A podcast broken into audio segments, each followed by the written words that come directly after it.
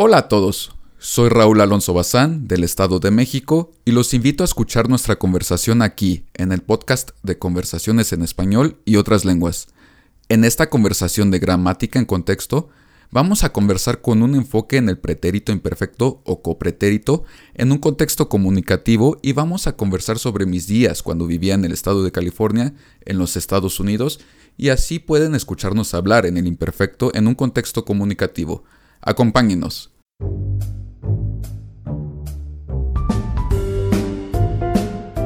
Bienvenidos a nuestro podcast de conversaciones en español y otras lenguas. En nuestro podcast pueden escuchar primordialmente conversaciones en español sobre comida, rutinas, vida diaria y otros temas muy útiles para tener una conversación en español. Aquí encontrarán además invitados de diferentes países hispanohablantes para que así ustedes puedan aprender español en un contexto comunicativo. Y ahora, con todos ustedes, Joel Zárate.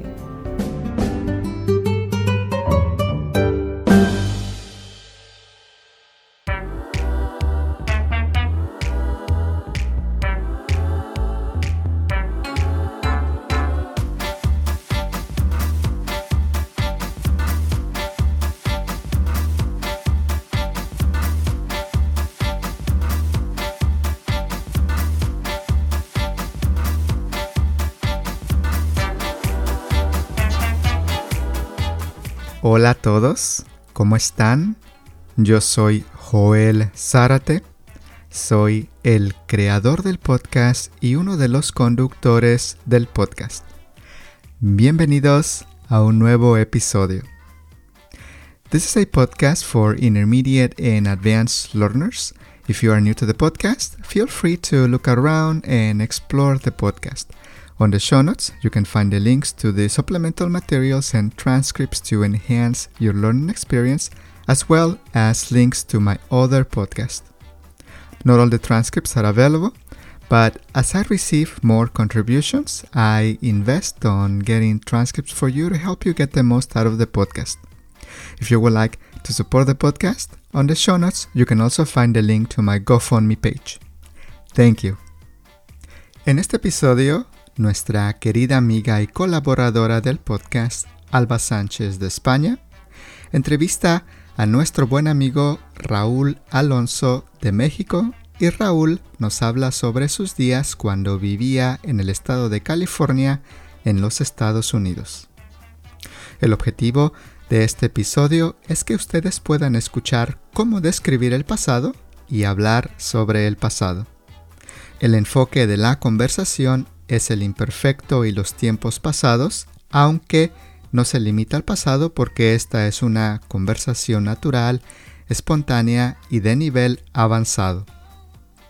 Alba ofrece lecciones de español en línea y también tiene un programa de inmersión y otros proyectos para ayudarles con su español.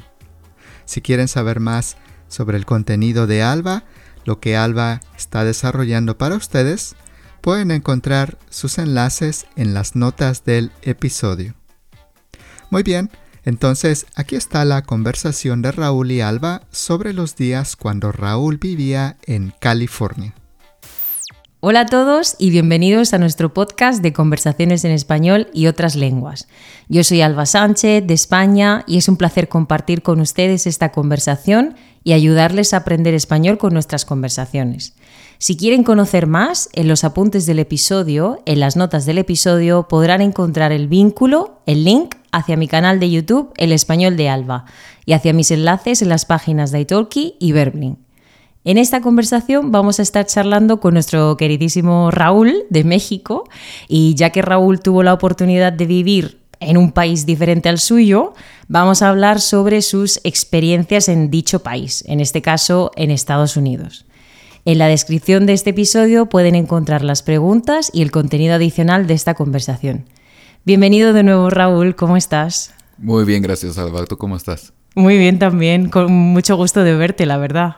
Sí, sí, yo también, encantado. Mm. Muy bien, muy bien.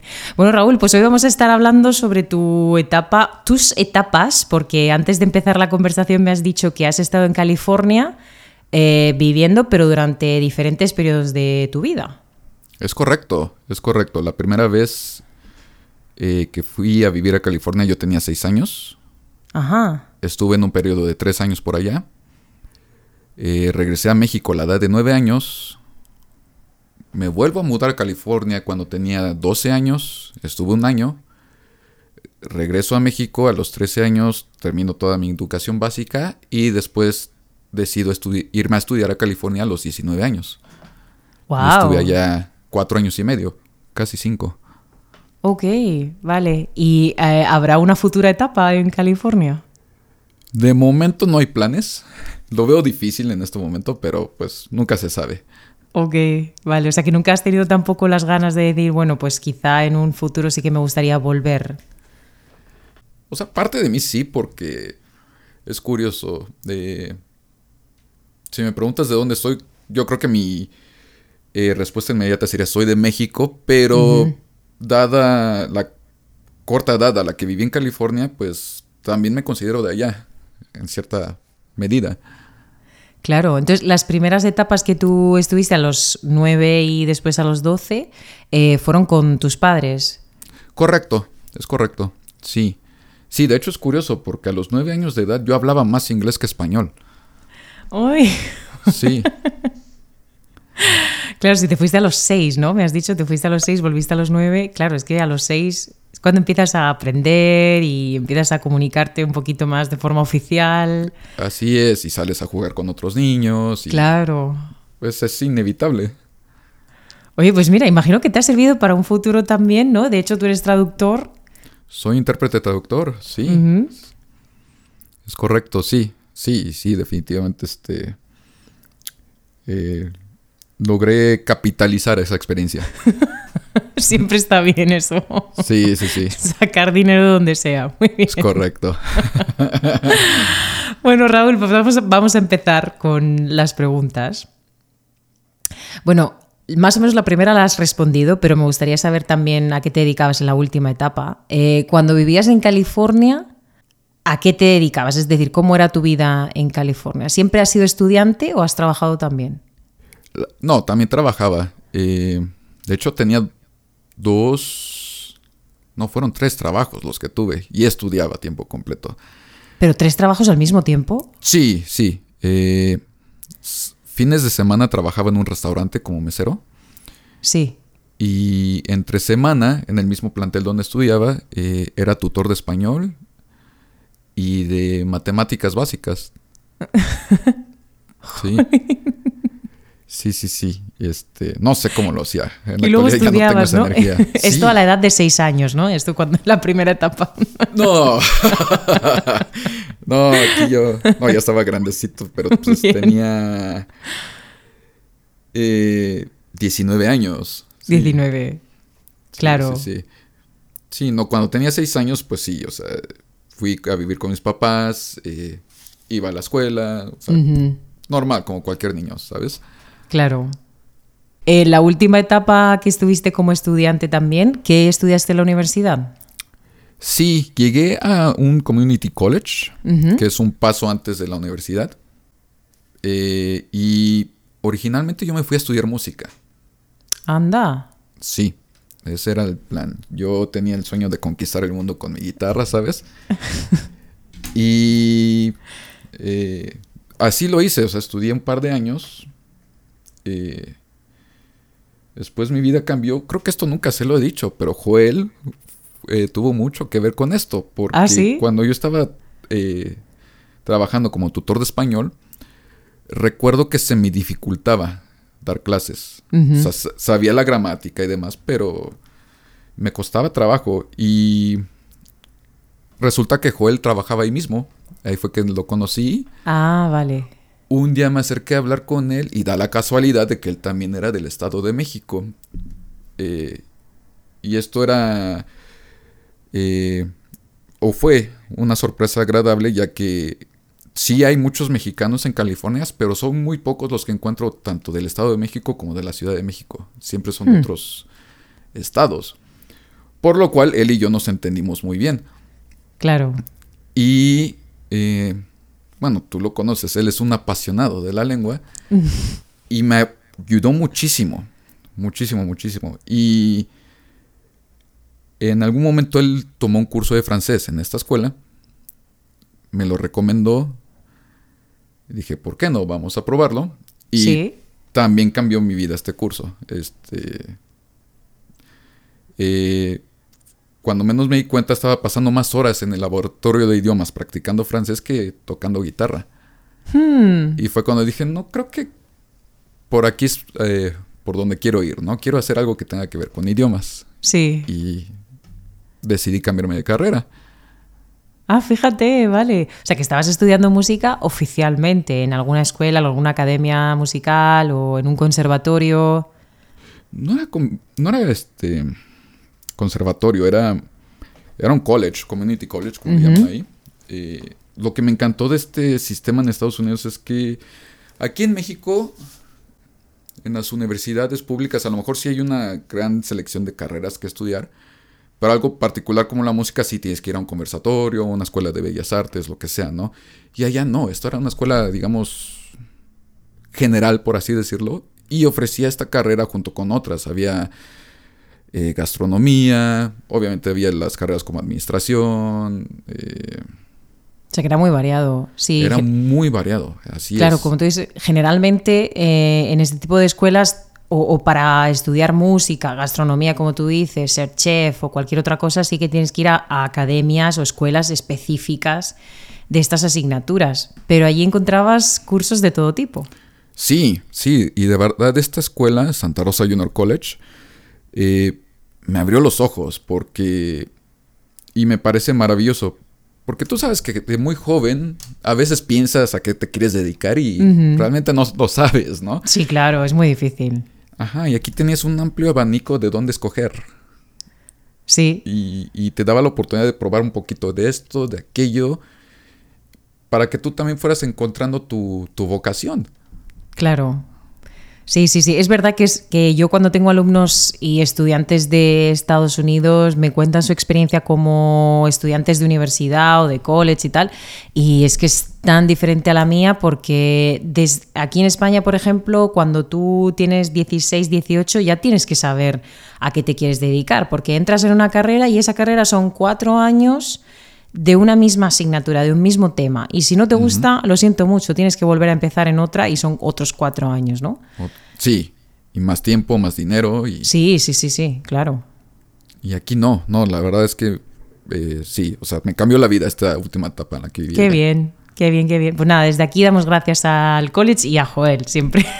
Sí, definitivamente. Muchas gracias, Joel. Nunca te lo había dicho, carnal, pero gracias. ¿Ves? Nada, esto abre corazones también. Muy bien. Muy bien. Pues Raúl, cuando tú vivías ahí en California, sobre todo en, la última etapa, ¿tenías una vida muy ocupada o tenías una vida más relajada de la que tienes ahora?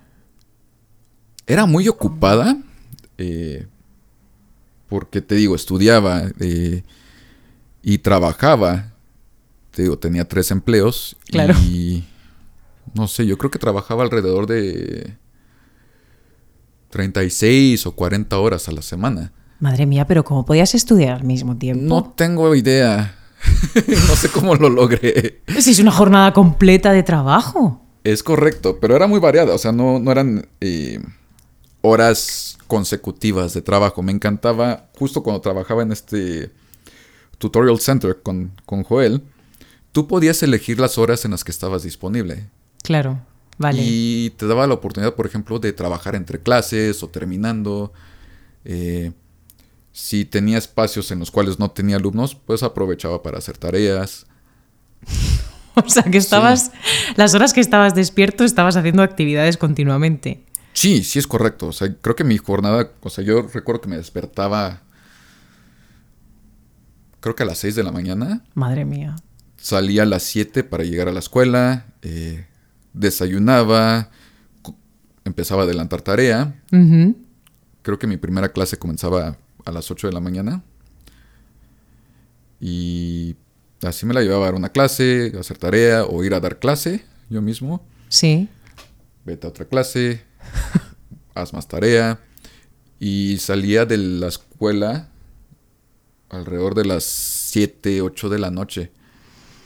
Y ya regresaba a casa. O sea que son 12 horas. Sí, sí, sí, fácil. Pero recuerdo que no se me hacía nada pesado, me agradaba mucho. Me sentía muy ¿eh? productivo. Es que es, es- efectivamente, eso es lo que iba a decir. Es que muchas veces cuando estás en una etapa tan activa y tan productiva, se te pasa el tiempo volando y rápido y feliz, ¿no? Pero luego cuando miras atrás dices, pero ¿cómo era posible si, si tuviera que hacerlo ahora? Madre mía, qué difícil. Pero me da la sensación de que cuantas más cosas haces, más tiempo tienes para no perder. O sea, es como que encajas todo lo que tienes que hacer en el tiempo. Y cuando no tienes que hacer tareas, dices, uff, me he pasado una hora viendo YouTube, por ejemplo, ¿no? Y Es dices, pues he perdido una hora. Pues cuando tienes tantas tareas, es como que es un puzzle y tú vas encajando las piezas, ¿no? Sí, justo, es como, bueno, acá lo llamamos rompecabezas.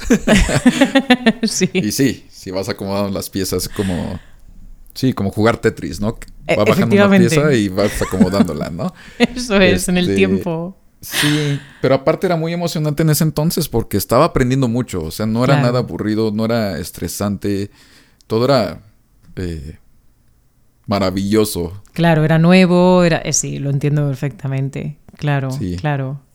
Muy bien.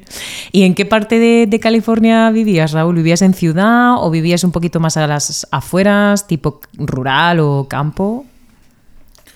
Sí, no, no diría rural, pero sí era un pueblo como tal, se llama Sonoma, Sonoma, Mm. California. Está más o menos a una hora al norte de San Francisco. Vale. Entonces no estaba tan lejos de la ciudad, pero no era una ciudad propiamente. Eh, era un pueblo un tanto pequeño, eh, agradable. Recuerdo que para mí en ese entonces era aburrido, porque pues yo en ese entonces, te digo, tenía 19, 20 años y yo quería estar en la fiesta. Claro. Y Sonoma es un lugar bastante tranquilo. Yo creo que lo disfrutaría más a esta edad que, que en ese entonces. Sí, sí, sí. Pero entonces, ¿tenías alguna ciudad un poquito más grande, además de California, eh, de San Francisco, cerca? Creo que era la más cercana. Eh, Sí, era la más cercana. Mm, Eh, si te ibas un poquito más lejos eh, al interior del, estado, a lo mejor encontrabas la ciudad de Sacramento, pero era más lejos todavía. Claro, vale. Sí, sí, Sí. sí, O sea que la más cercana era una hora. Correcto. Y bueno, junto a San Francisco está Oakland, que Sí, sí, es básicamente lo mismo. muy bien, muy bien. ¿Y cuando estabas estudiando, vivías con familia, vivías con compañeros de, de cuarto, vivías solo? Vivía con mi hermana. Mi hermana, de hecho, vive allá. Ah, ella es vale. casada, tiene un par de hijos. Sí. Y pues me quedaba con ella. Obviamente, pues sí, le pagaba renta y le ayudaba con Bien, bien. eh, ciertos gastos. No tanto Sí. como, como debiera haberlo hecho, pero bueno, se hacía lo que se podía. Claro. Entonces siempre has vivido con familia allí, nunca has vivido con un extraño o con un desconocido. No, estuve a punto de hacerlo eh, con, con un amigo, Nick, se llama él.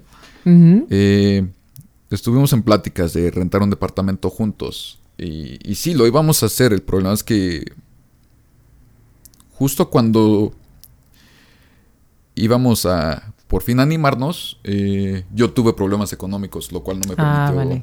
eh, Claro.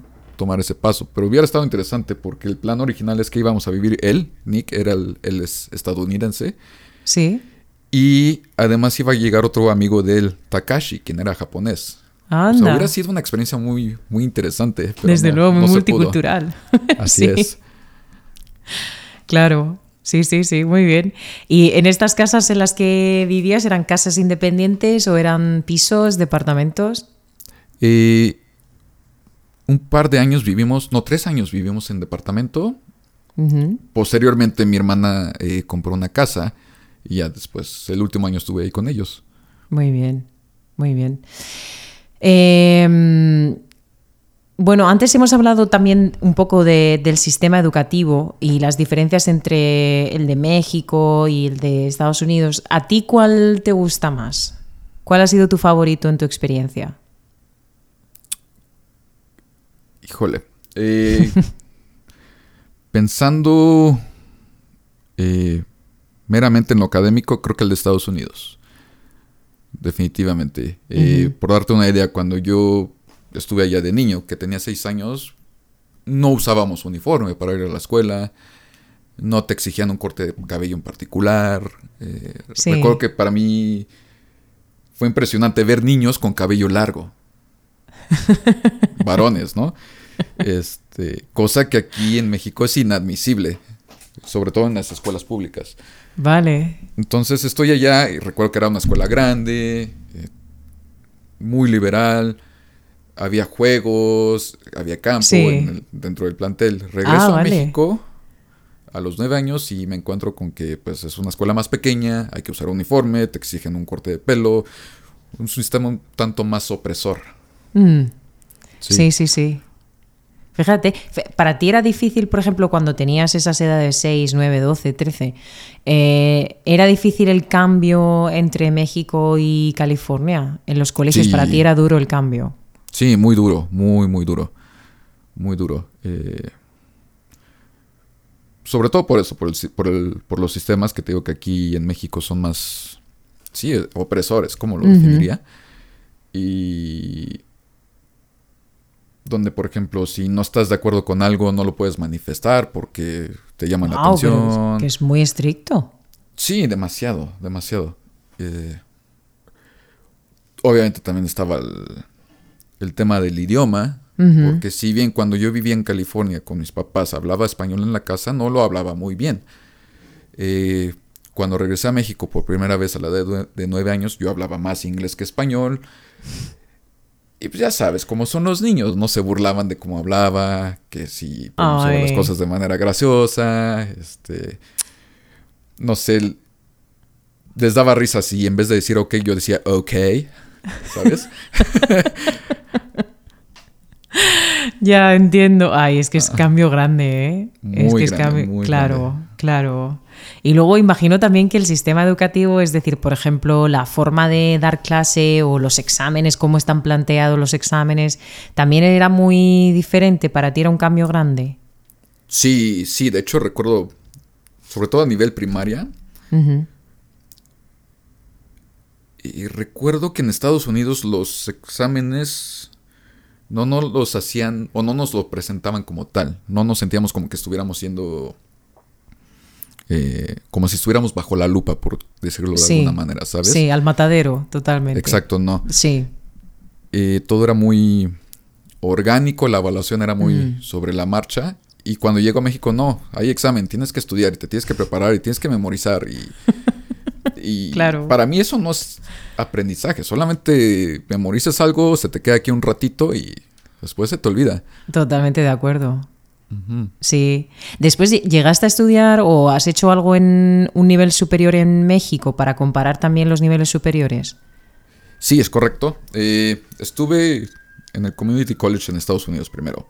Y la idea era eh, continuar en la universidad. Eh, lamentablemente esto no se pudo, regresó a México y aquí ya encuentro una escuela para estudiar la carrera de intérprete traductor. Que fue lo, Ah, lo que vale. logré. Ah, que se... Vale, la hiciste en México después. Es correcto, sí. ¿Y en los niveles superiores también encontraste diferencias? Sí, eh, lamentablemente sí me pareció un tanto bajo el nivel aquí. Eh, O sea, la verdad es, recuerdo que se me hizo muy fácil ya la escuela aquí en México. Eh, Vale. Si me pedían escribir un ensayo, sin esmerarme mucho, ¿no? Lograba una calificación de 10. Wow, o sea, claro. Era menos Sí. exigente que en Estados Unidos. Sí, sí, la verdad es que sí. Bien, bien, bien. Bueno, eh, mm, ¿conducías en California? Porque me has dicho que estabas un poquito retirado de las ciudades y cuando querías salir, por ejemplo, los fines de semana, eh, ¿dón- ¿qué medios de transporte usabas? Eh, al principio usaba autobús, pero fue muy poco, yo creo que fue cosa de dos, tres meses y ya posteriormente compré un automóvil. Es muy fácil eh, hacerte de un coche allá. Eh, ¿Sí? Sí, sí, la verdad es que sí. Encuentras. Son mucho más baratos y Mm, hay este, varias opciones. sí. Nunca tuve así que digas un carrazo, ¿no? Impresionante, pero tenía algo que pues lograba llevarme y traerme, ¿no? Suficiente. Sí. Suficiente totalmente, vale. Bueno, en el transporte público dirías que, porque claro, yo todavía tengo en la memoria eh, tus historias del transporte público en México, eh, dirías que, para quien no las haya escuchado, por favor que vayan directamente a la conversación de transporte público en México y se echen unas risas. Mm, pero tú dirías que hay mucha diferencia también entre transporte público en Estados Unidos y México. Sí, sí, sí, sí, mucha. Eh, Obviamente no hay un sistema perfecto. En Estados Unidos era mucho más organizado, esto sí.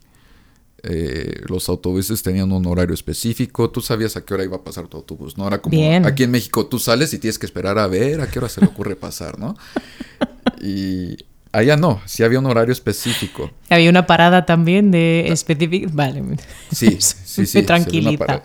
Bien. Sí, muy tranquilita, bastante limpio, seguro. Eh, sí. El problema que yo tenía con usar el autobús allá era que eh, los horarios eran muy limitados. Ok.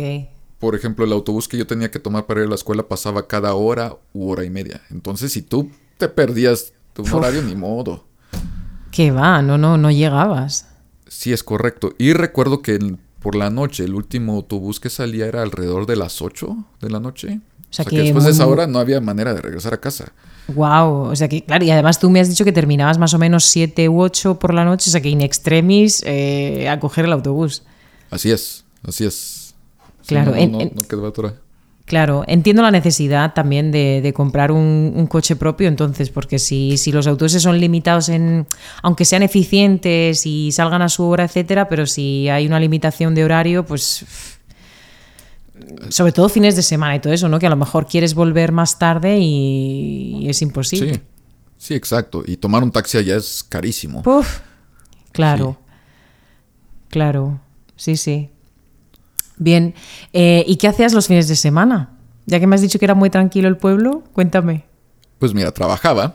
Eh, para variar. Para durante variar, trabajaba. Sí, o sea, de hecho, en el restaurante comenzaba los viernes por la noche trabajaba el turno de la cena.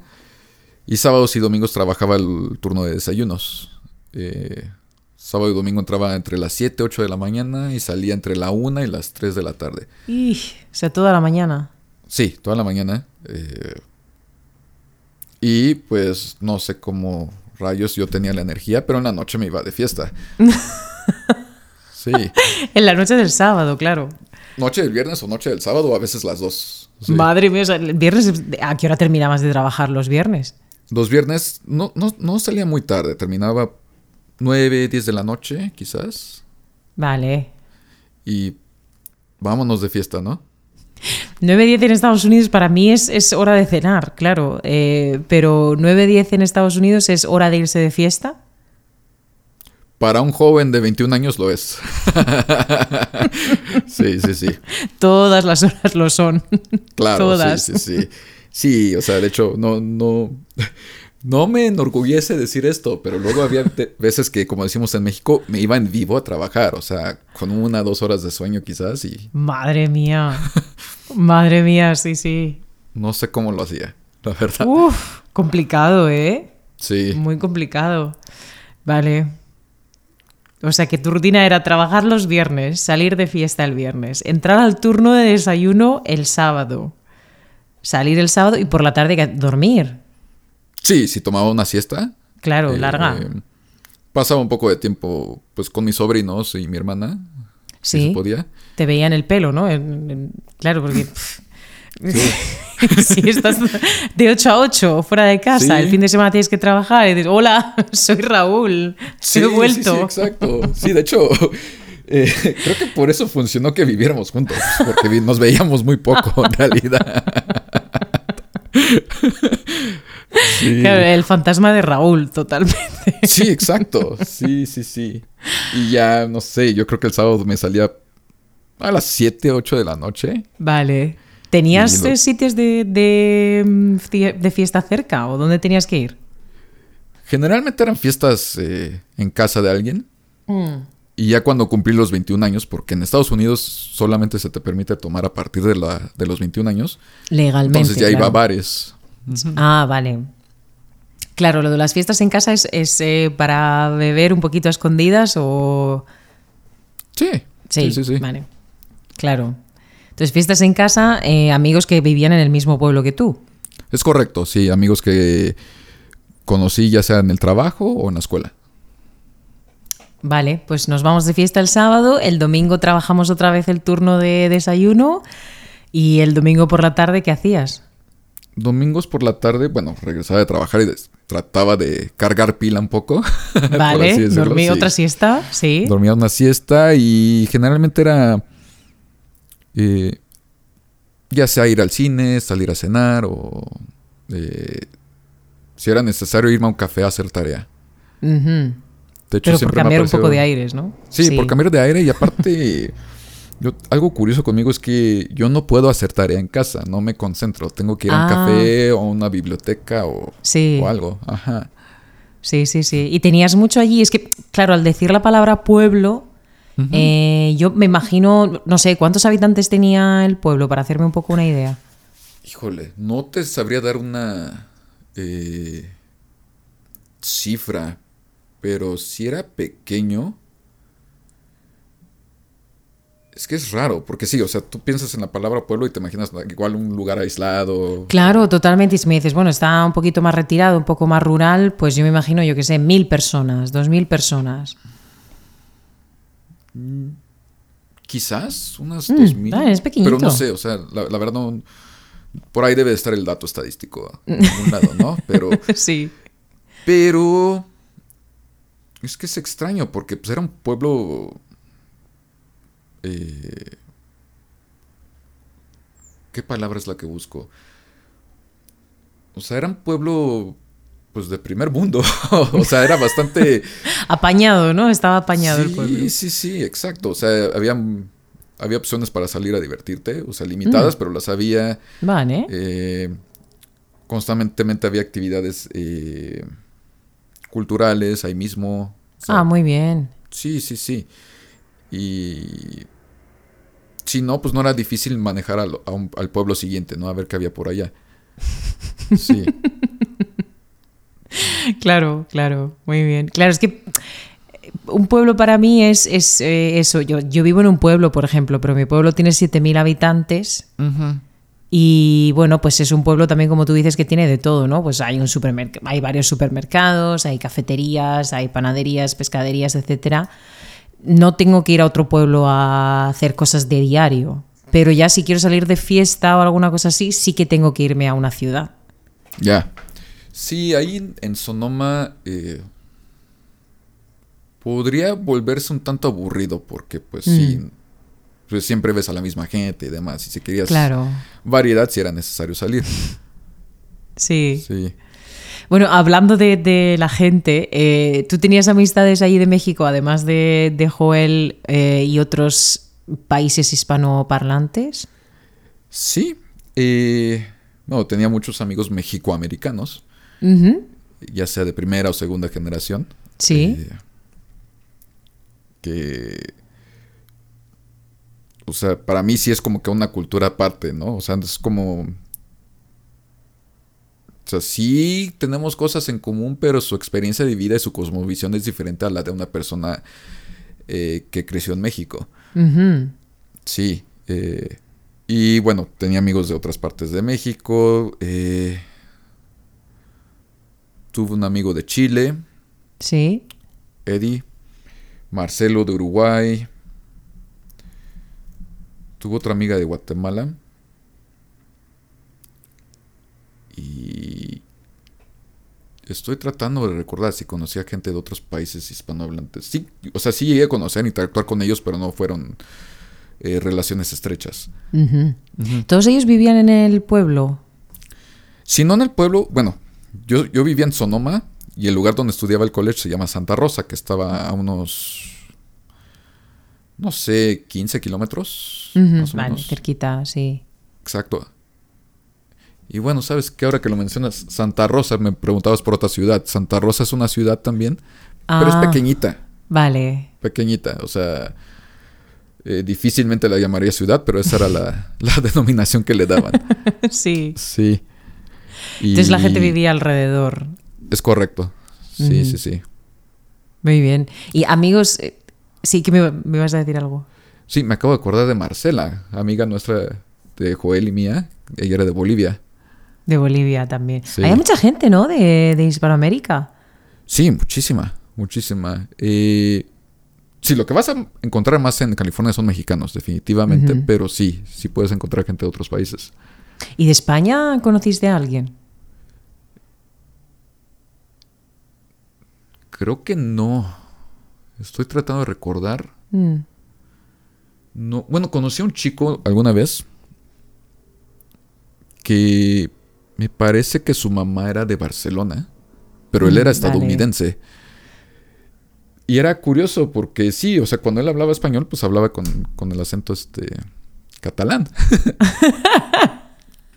sí, sí, sí, era muy curioso este. Porque... Claro, si había aprendido de su madre, si era la única referencia lingüística que tenía, pues con todo el acentazo, ¿no? Exacto, sí. Claro. Y se me hacía curioso porque, pues sí, era común encontrar amigos mexicanos o mexicoamericanos que hablaran con acento mexicano el español, pero pasaba lo mismo con este cuate, nada más que con. Claro, claro, este otro sí, acento. sí. Eso me recuerda, yo tenía también una, una estudiante en, en Irlanda, su madre era española y era de- del País Vasco. Mm. Y ella hablaba español vasco totalmente, o sea, con un acento cerrado vasco completamente. Y, y pasaba, solamente pasaba los veranos. Entonces sí que veía familia de País Vasco, pero la única referencia que tenía en casa era su madre. Sí, Wow, y, y- sí. y se le había pegado igual que, que a este hombre.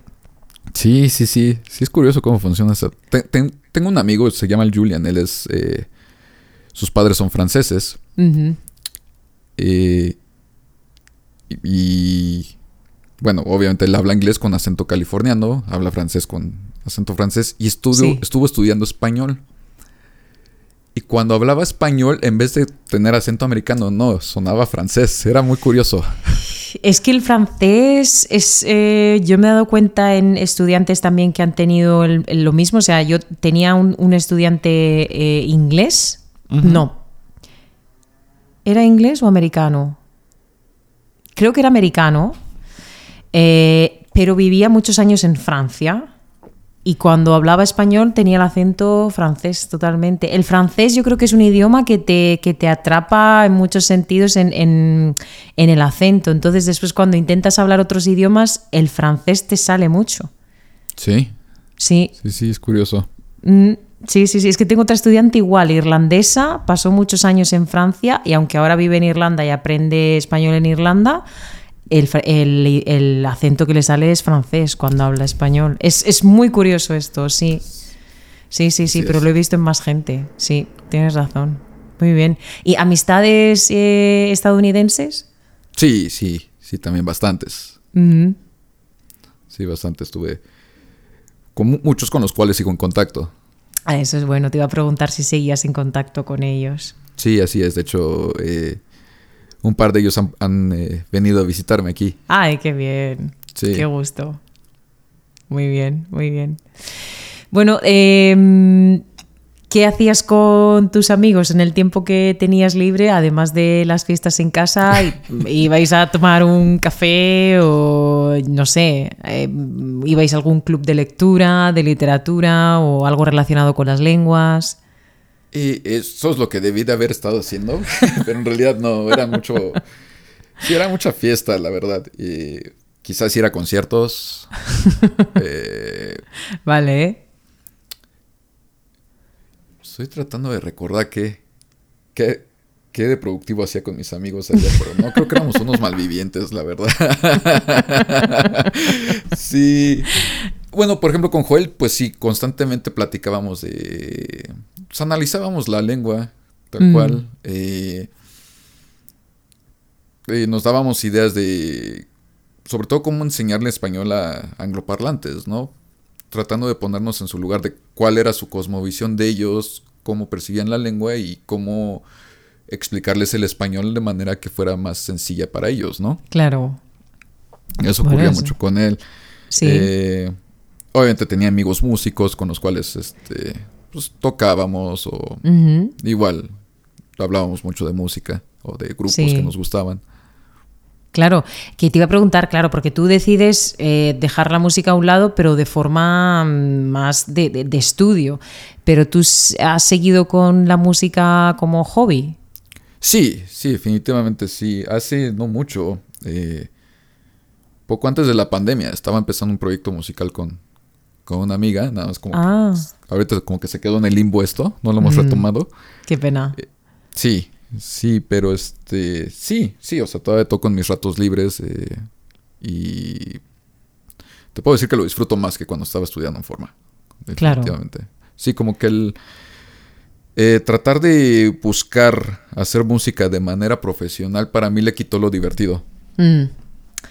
Esto suele pasar muchas veces también. Yo creo que sí, que cuando le pones unas exigencias y un horario y un y cuando se vuelve un poquito más formal dices, uff, pues a lo mejor ya no me parece tan atractiva. Lo atractivo era que yo voy a la música cuando quiero, que toco lo que a mí me gusta, que hago lo que realmente a mí me gusta y nadie me dice lo que tengo que hacer y lo que no.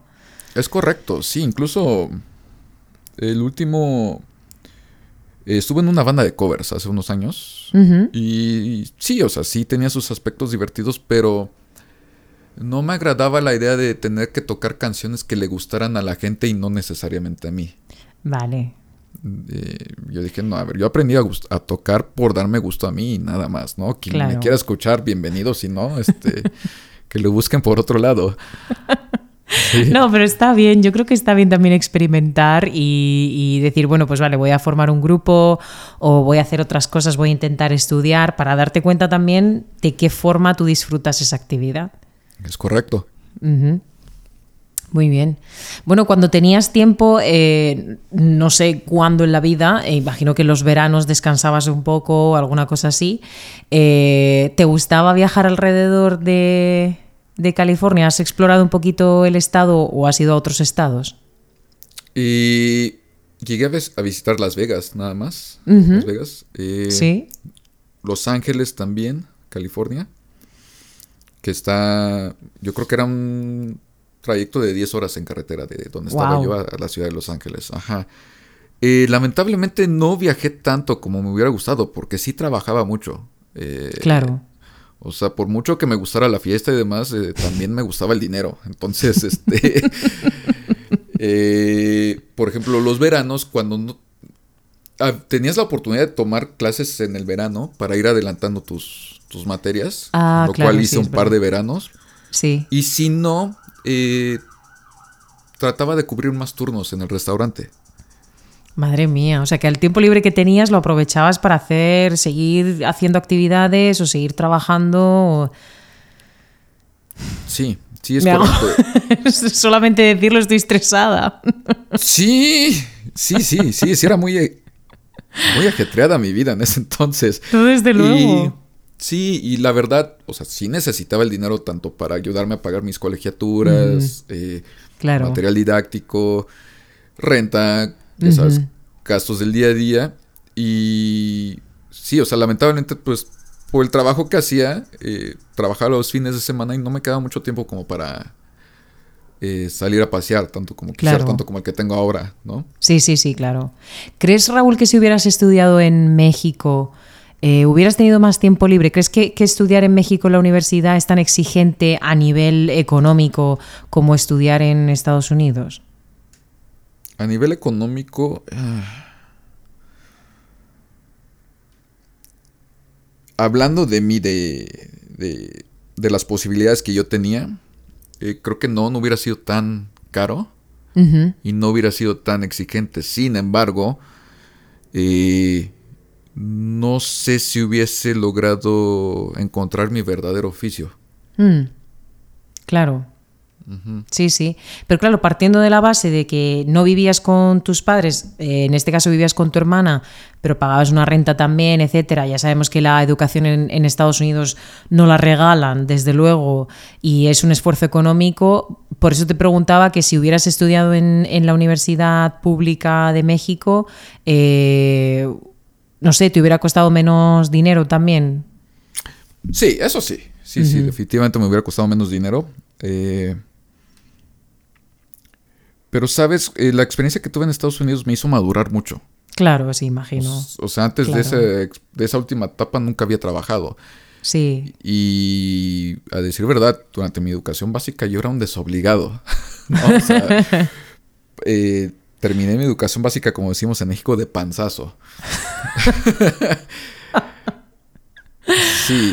sí. Y entonces pues, llego a Estados Unidos, tienes que trabajar, ya no están mamá y papá para regañarte Claro. por tus calificaciones. Es de, a ver, aquí estás porque quieres, ¿no? Tienes que aplicarte.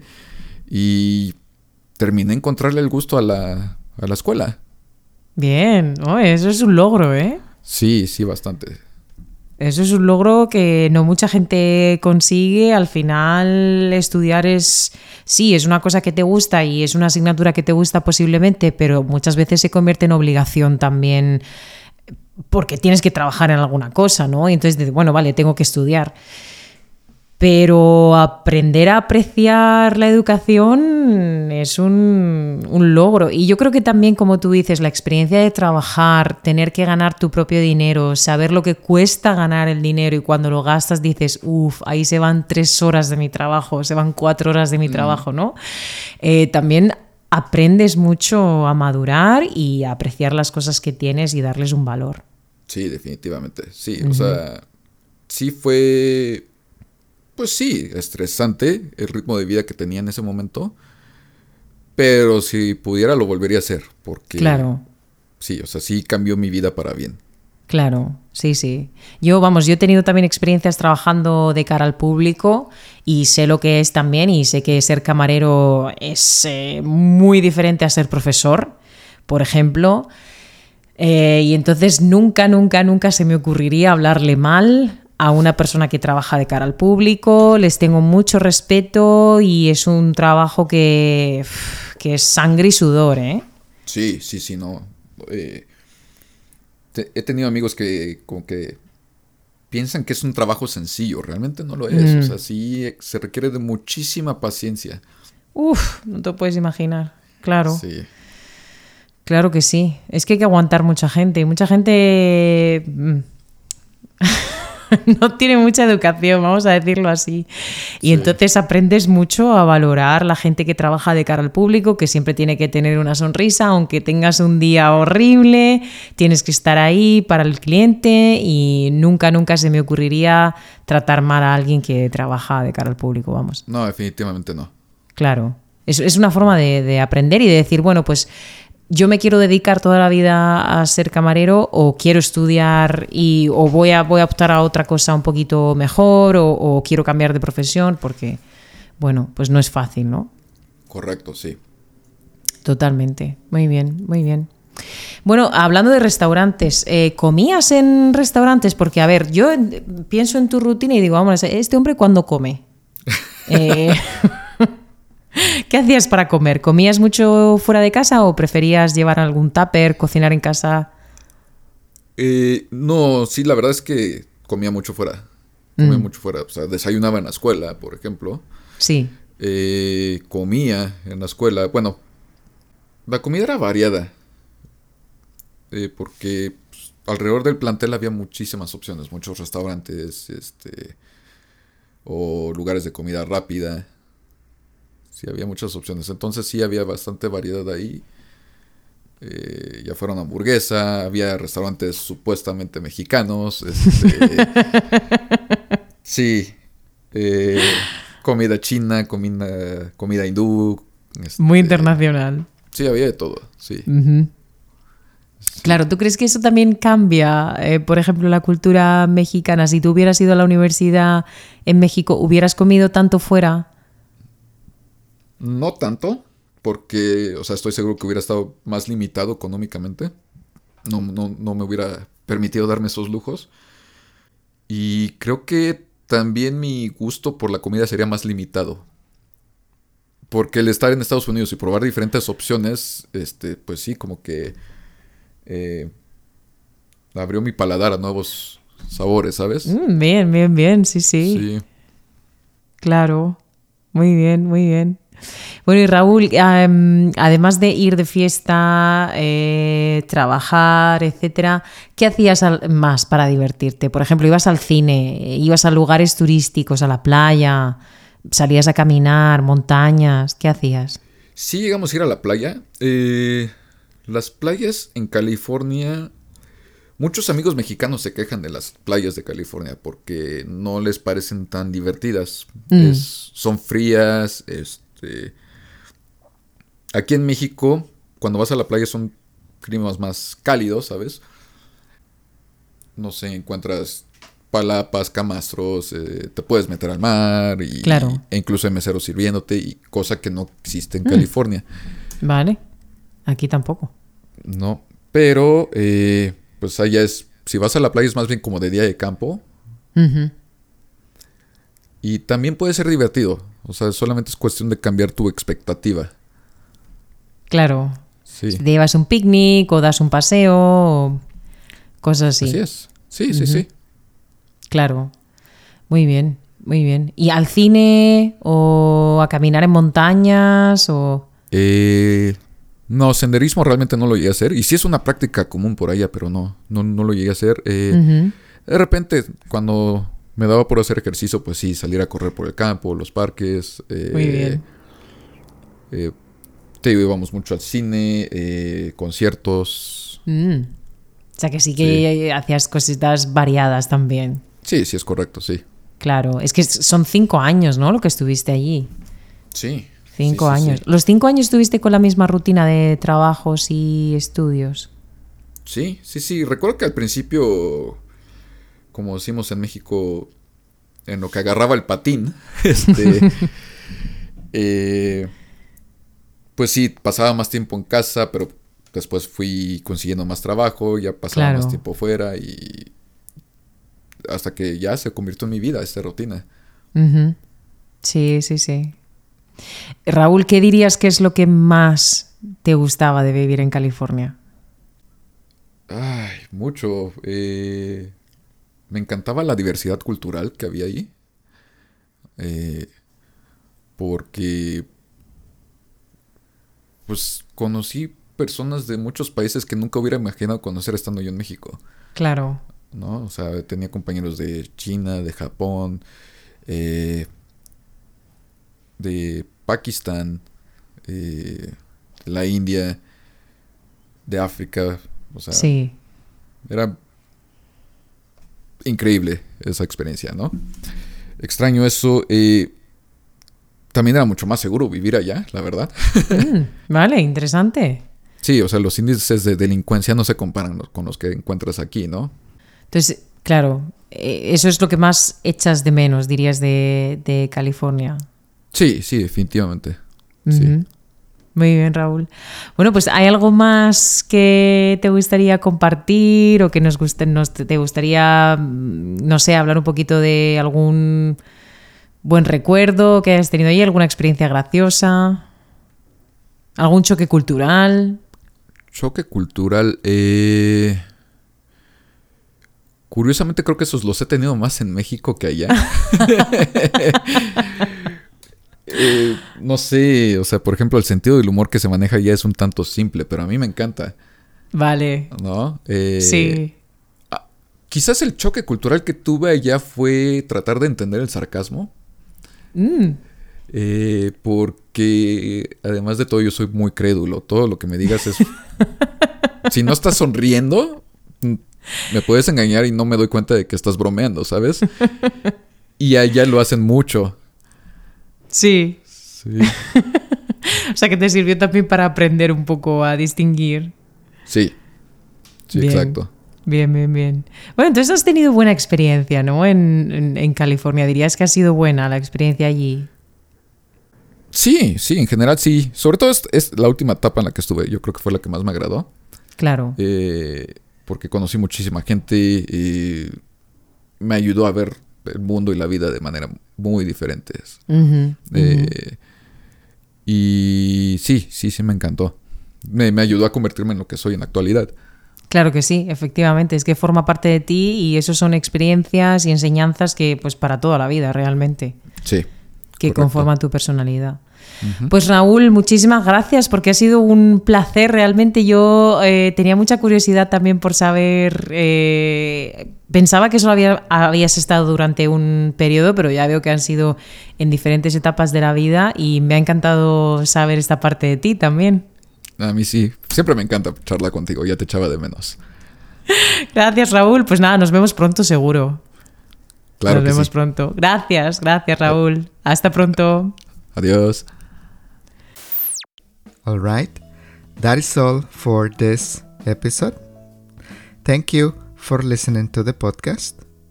If you would like to listen to more content to help you learn Spanish, on the show notes you can find the links to my other podcast, free transcripts, and other resources to help you learn and improve your Spanish.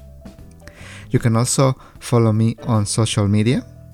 I encourage you to follow me particularly on Instagram because I post simple activities to help you with your Spanish. You can also find Alba's Instagram and YouTube channel on the show notes. Lastly, please give us a 5 star review on Apple Podcasts on your iPhone, iPad, or on iTunes. Or also, you can give us 5 stars on Spotify. This is one way that you can help the podcast grow and reach more people who want to learn Spanish. I hope you enjoyed this episode and I'll see you on the next episode. Nos vemos pronto. Gracias por escuchar nuestro podcast de conversaciones en español y otras lenguas. Esperamos que les haya gustado esta conversación y los esperamos en el siguiente episodio de nuestro podcast. Nos vemos muy pronto.